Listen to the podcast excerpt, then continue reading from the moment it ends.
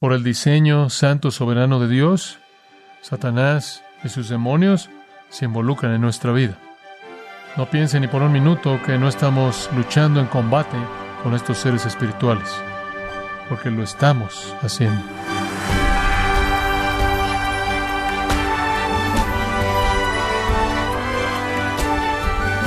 Le saluda su anfitrión Miguel Contreras la bienvenida a esta edición de Gracia a vosotros con el pastor John MacArthur.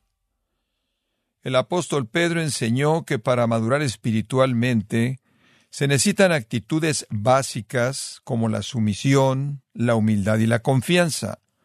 Pero, ¿qué otras actitudes son fundamentales para madurar espiritualmente? El día de hoy John MacArthur nos muestra la importancia del dominio propio, y el ejercicio de una defensa vigilante. Parte de la serie Un camino práctico para la madurez espiritual, aquí en gracia a vosotros. Cuando la Escritura dice, ¿cuál es su pensamiento en su corazón? Tal es Él.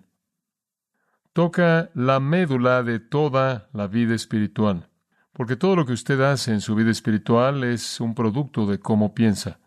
Las actitudes determinan respuestas y la conducta. Y para que un cristiano entonces crezca hacia la madurez en Cristo, para que un cristiano sea productivo y eficaz, debe ser establecido en ciertas maneras esenciales fundamentales de pensar, y hemos escogido llamar a estas actitudes. Si usted puede preparar su mente por el poder del Espíritu Santo para que tenga ciertos hábitos de pensamiento que sean justos, si usted puede tener lo que el Nuevo Testamento llama una mente renovada, entonces puede preparar el cimiento para una vida piadosa. Pedro sabe eso y entonces al final de esta epístola escrita a algunos cristianos que están siendo perseguidos, él une una serie de mandatos finales y llaman actitudes fundamentales que Dios demanda y que llevan a la madurez espiritual. Comenzando en el versículo 8 encontramos la cuarta actitud necesaria para la madurez espiritual, la actitud de dominio propio. Una actitud de dominio propio. El versículo 8 dice, sed sobrios, sed sobrios. Eso es lo único que necesitamos leer porque ese es el punto de nuevo a manera de ametralladora casi estacato del imperativo aquí, sed sobrios o espíritu sobrio. Esto no es algo nuevo en esta epístola. Pedro ha hecho referencia a esto antes Allá atrás en el capítulo 1, versículo 3, él dijo, Ceñid los lomos de vuestro entendimiento y sed sobrios. En el capítulo 4, recordará en el versículo 7, él dice, El fin de todas las cosas se acerca, por tanto, sed sobrios y velad en oración. Ahora, ¿qué es lo que realmente significa esta palabra sobrios? Bueno, significa dominio propio. Puede ser usada en referencia a estar bajo los efectos del alcohol, ese sería su uso literal, pero aquí es usado de manera metafórica, como con frecuencia es usada en el Nuevo Testamento, para referirse al dominio propio. Significa estar en control de los asuntos de la vida, tener las prioridades de la vida en el orden apropiado y en el equilibrio apropiado. Demanda una disciplina de mente y una disciplina de cuerpo que evita las atracciones embriagantes del mundo. Comienza con una manera de pensar bien disciplinada. Eso es absolutamente esencial. En 1 Tesalonicenses capítulo 5 y versículo 6, Pablo dice, No durmamos como los demás, sino estemos alertas y seamos sobrios, vigilantes y bajo control. En el versículo 8 él dice, debido a que somos del día, seamos sobrios. Y de nuevo le está llamando a la misma actitud a la que Pedro está llamando aquí. Esto es una actitud de una mente sobria. Amados, les recuerdo que se da mucha importancia en una mente pura en la Escritura. Ser renovado en el espíritu de su mente es un factor esencial de la vida cristiana. Y cuando su mente percibe lo que es correcto y lo que es lo mejor, y lo que es puro y lo que es santo, entonces comienza a ordenar las respuestas de sus emociones y su voluntad. Es entonces un aspecto fundamental, esencial de la vida cristiana, que usted tenga una actitud de dominio propio, que usted controle su vida. Me encantan las palabras de Pedro que le acabo de citar del capítulo 1. Ceñid los lomos de vuestro entendimiento. Esa palabra literalmente significa amarrar su túnica en un cinto, jalar todos los extremos sueltos en su pensamiento, todos los extremos sueltos en su preocupación, apretar todo, que su mente esté clara y bajo control. Es esencial entonces como un aspecto fundamental necesario para la madurez espiritual que usted tenga sumisión, humildad, confianza y dominio propio. A lo largo de los años hemos dicho mucho acerca del dominio propio y de la disciplina personal y la vida disciplinada, y le recomiendo esas enseñanzas. La quinta actitud espiritual que es esencial para el crecimiento la vamos a llamar una actitud de defensa vigilante. Una actitud de defensa vigilante. Observa el versículo 8. La razón por la que debemos tener nuestras prioridades en el lugar correcto, la razón por la que necesitamos confiar en Dios, la razón por la que necesitamos humillarnos bajo su poderosa mano, y la razón por la que necesitamos someternos a aquellos que están en autoridad sobre nosotros y a Dios mismo es porque nuestro adversario, el diablo, anda alrededor como león rugiente, buscando a alguien a quien devorar. Pedro dice, estén alertas, estén alertas. No solo con una mente sobria, no solo teniendo sus prioridades en el lugar correcto, sino vigilantes. Es un imperativo auristo, manténganse despiertos, estén listos, estén alerta, cuidado. Ahora la confianza fuerte en la mano poderosa de Dios, la confianza fuerte en el cuidado de Dios, la confianza fuerte de que podamos echar toda nuestra ansiedad sobre Él, no significa descuido y no significa entregarnos a nuestros deseos. No significa que debido a que confiamos en Dios y debido a que echamos toda nuestra ansiedad sobre Él, que nos volvemos descuidados y flojos y bajamos nuestra guardia o nos volveremos víctimas del enemigo. Las fuerzas exteriores que vienen contra nosotros demandan que estemos alerta, que seamos vigilantes. El enemigo, por cierto, es muy sutil. Según 2 Corintios capítulo 11, él se disfraza a sí mismo como ángel de luz y sus ministros como ángeles de luz. Él rara vez se presenta a sí mismo por quien es él. Él casi siempre se enmascara como una personalidad religiosa, casi siempre esforzándose de alguna manera, de cierta manera, poder abordarlo a usted de manera sutil para que no pueda reconocer la realidad de quién es Él. Pero descubramos de Él, descubramos por qué es tan tan importante estar alerta. Su adversario, vuestro adversario el diablo, eso nos presenta al enemigo en la batalla espiritual. Una designación muy personal, por cierto, vuestro adversario el diablo. Él no solo es el adversario de Dios, él no solo es el adversario de los ángeles santos, sino que también es su adversario. Adversario, por cierto, es una palabra griega legal que significa el adversario legal en una demanda, en un sentido técnico, en un sentido general significa cualquier enemigo. Entonces usted tiene un enemigo y más vale que esté alerta. Aunque puede confiar en Dios y encomendarse a Dios, necesita estar alerta al enemigo en general. Este enemigo aquí es llamado el diablo. Diabolos, calumniador. El término diabolos o calumniador significa un enemigo malo que calumnia. Incluso puede ir más allá de eso y referirse a un enemigo malo que ataca. Él también es llamado destructor y él es llamado calumniador, él es el acusador, él es el destructor. Y él anda alrededor como león rugiente buscando a quien devorar. Él siempre está activo y él siempre está buscando una oportunidad para abrumarnos.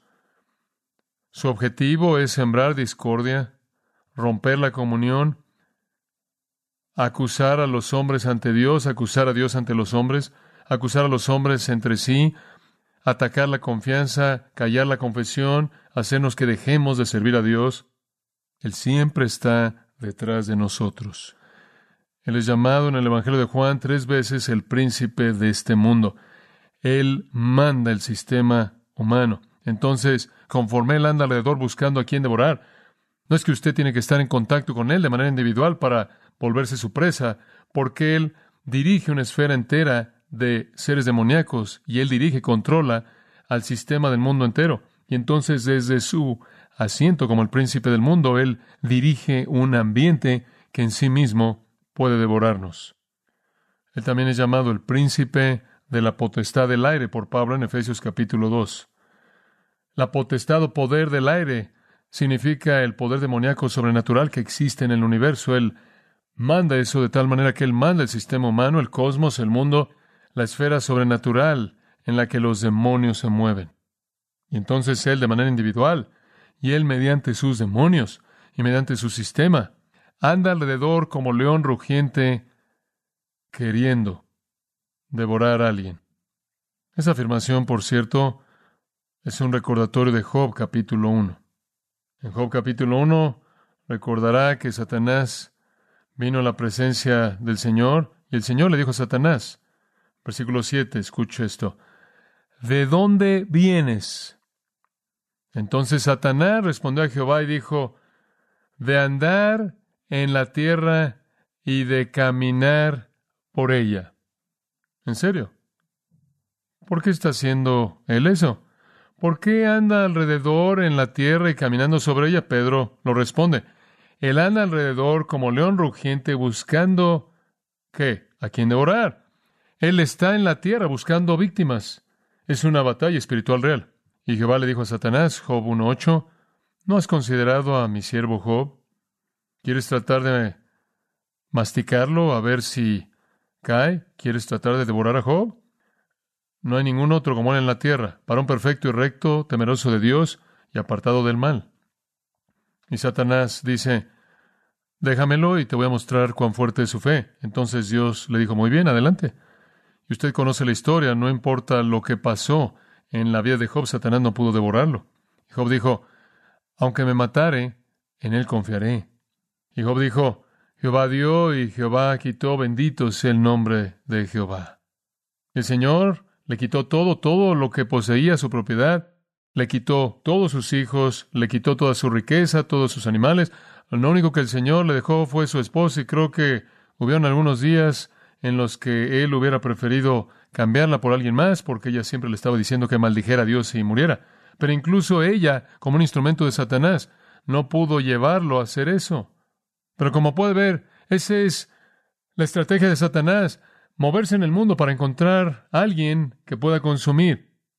El andar alrededor como león rugiente es un símbolo de algo feroz en la escritura. Simplemente le recomiendo el Salmo 22, versículo 13, ese salmo mesiánico, hablando de cómo los toros de Bazán me han rodeado, refiriéndose a Cristo, siendo rodeado por aquellos que lo odiaban en la cruz.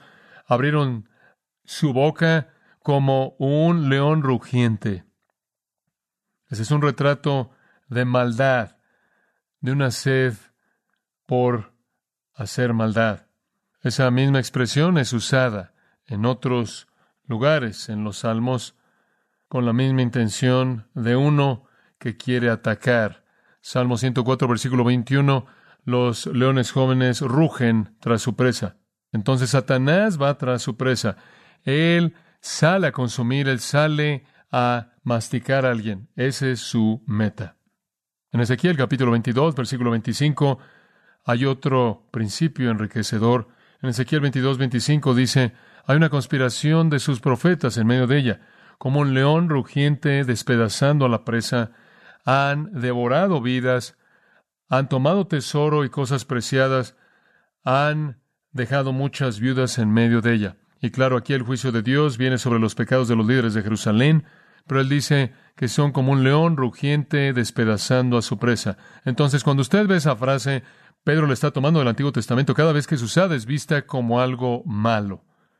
Satanás está moviéndose, queriendo tomar a alguien y literalmente despedazar a esa persona buscando a alguien a quien devorar.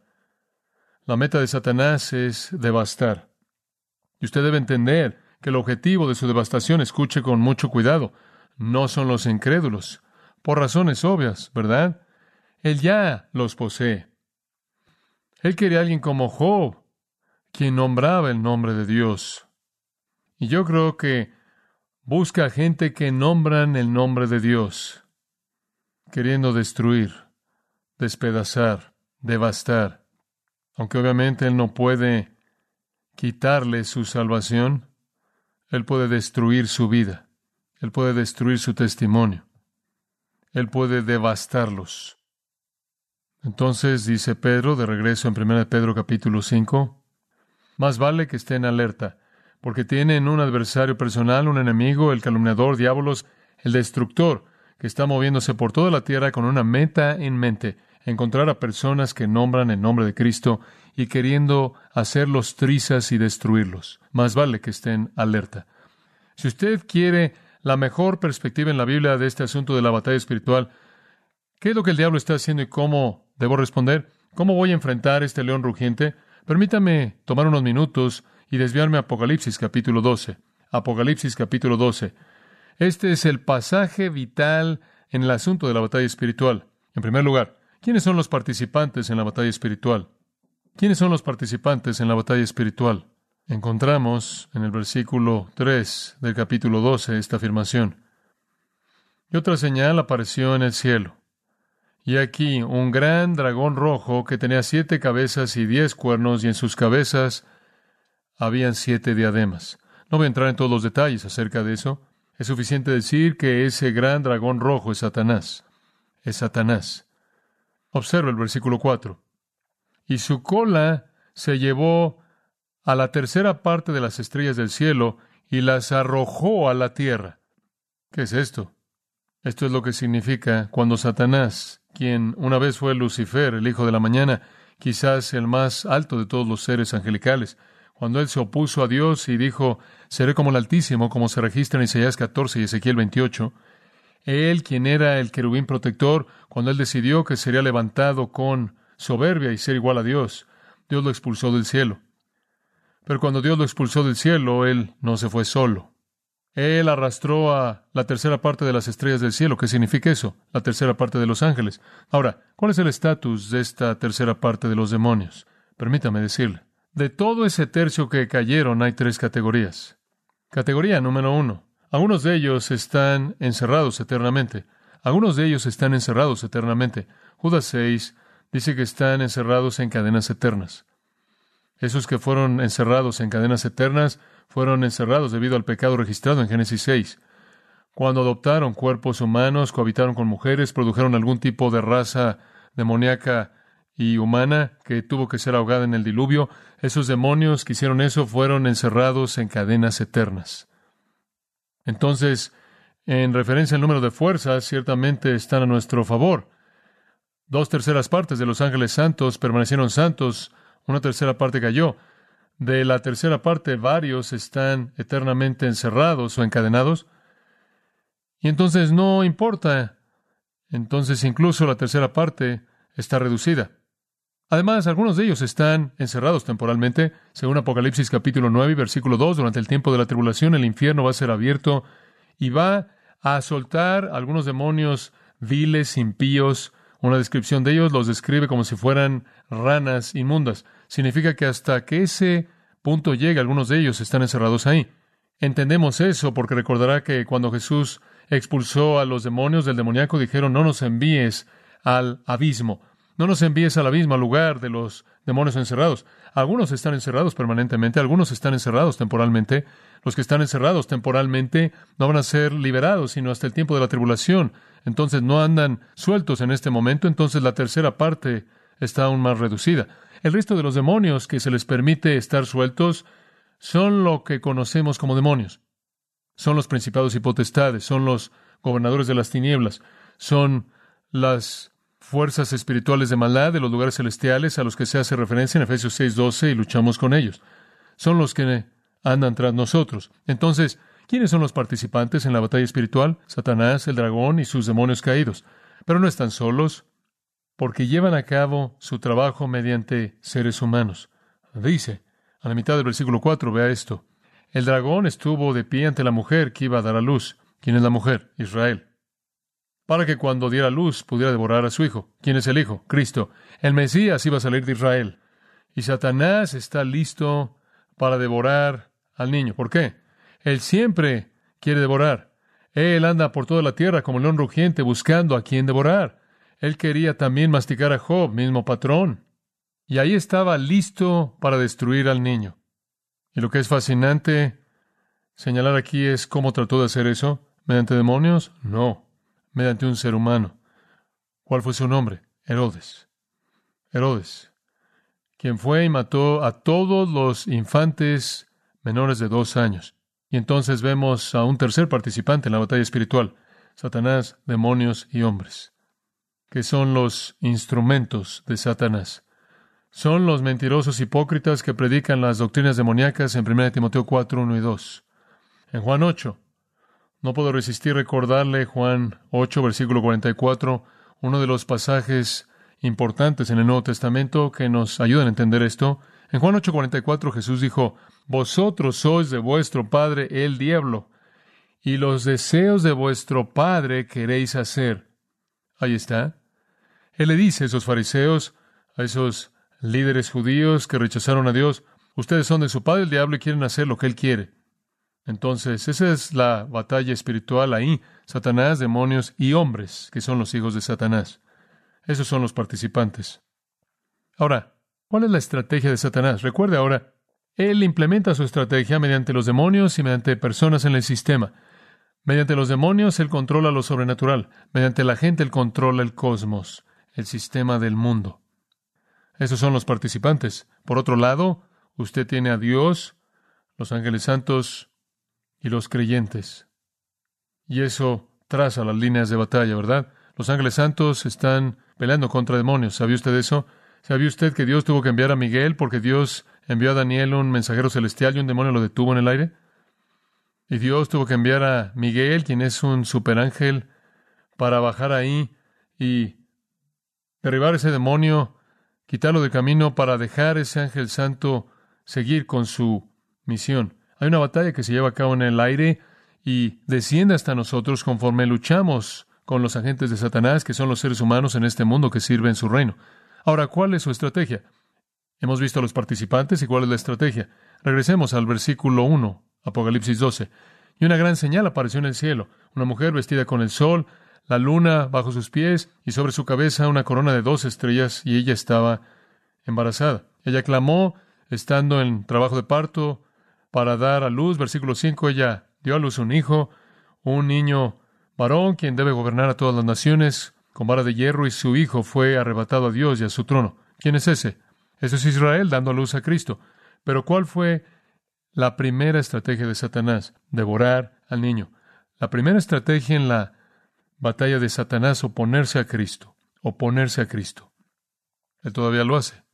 Él todavía lo hace. Él lo hizo antes de que Cristo naciera.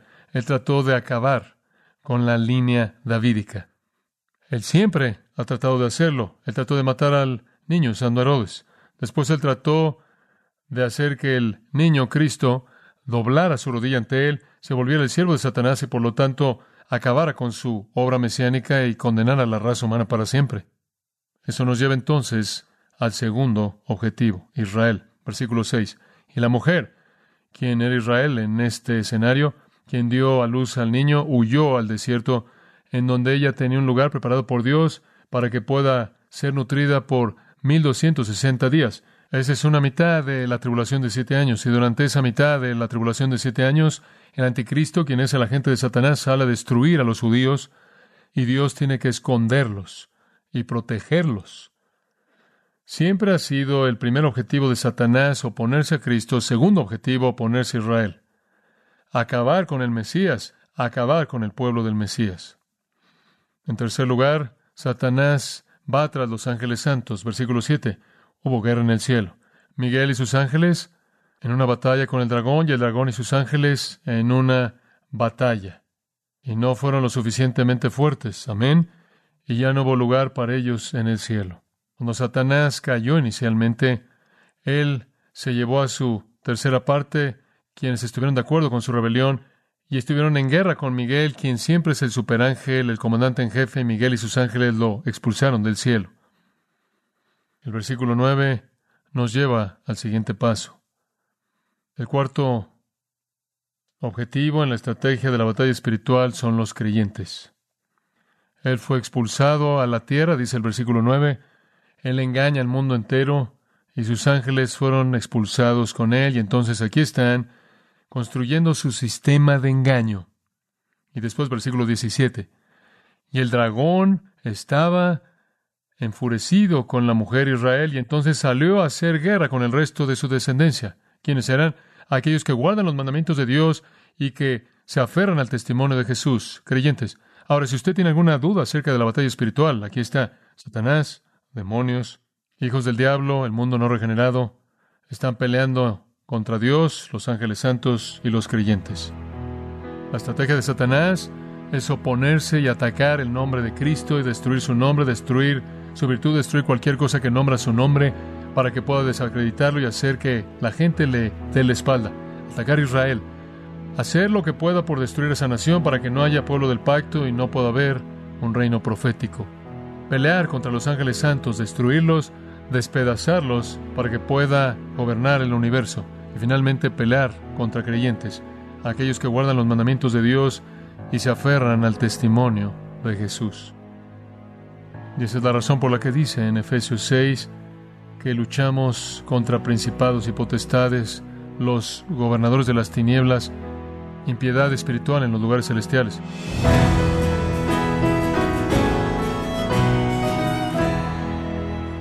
Don MacArthur nos recordó que los cristianos deben estar alertas y vigilantes porque tiene un adversario personal, quien es el enemigo calumniador que quiere destruirnos. Parte de la serie Un camino práctico para la madurez espiritual, aquí en gracia a vosotros. Estimado oyente, le invitamos a leer el libro La Deidad de Cristo, escrito por John MacArthur, en un recorrido a través de las Escrituras, considerando la doctrina de la Deidad de Cristo. Conozca a fondo a la segunda persona de la Trinidad, a leer el libro sin duda edificante. Lo puede obtener en gracia.org o en su librería cristiana más cercana. También le comento que puede descargar todos los sermones de esta serie Un camino práctico para la madurez espiritual, así como todos aquellos que he escuchado en días, semanas o meses anteriores, animándole a leer artículos relevantes en nuestro blog en gracia.org. Si tiene alguna pregunta o desea conocer más de nuestro ministerio, como son todos los libros del pastor John MacArthur en español, o los sermones en CD que también usted puede adquirir, escríbanos y por favor mencione la estación de radio por medio de la cual usted nos escucha en gracia a vosotros. Es importante conocer no solo el país y ciudad de donde usted nos escucha, sino también la radio. Para quienes contactan nuestro ministerio por primera vez, pueden solicitar una copia del mensaje de promoción sin costo alguno, un mensaje por oyente únicamente. Si usted vive en los Estados Unidos o Puerto Rico, escríbanos a Gracia Vosotros, P.O. Box 4000, Panorama City, California 91412. O puede escribirnos a través del siguiente correo electrónico radio arroba gracia.org. Y queremos agradecerle desde el fondo de nuestro corazón su tiempo y sintonía, y en nombre de John MacArthur y del personal de este organismo, invitarle para que nos acompañe en la próxima edición y así juntos continuar desatando la verdad de Dios un versículo a la vez, en gracia a vosotros.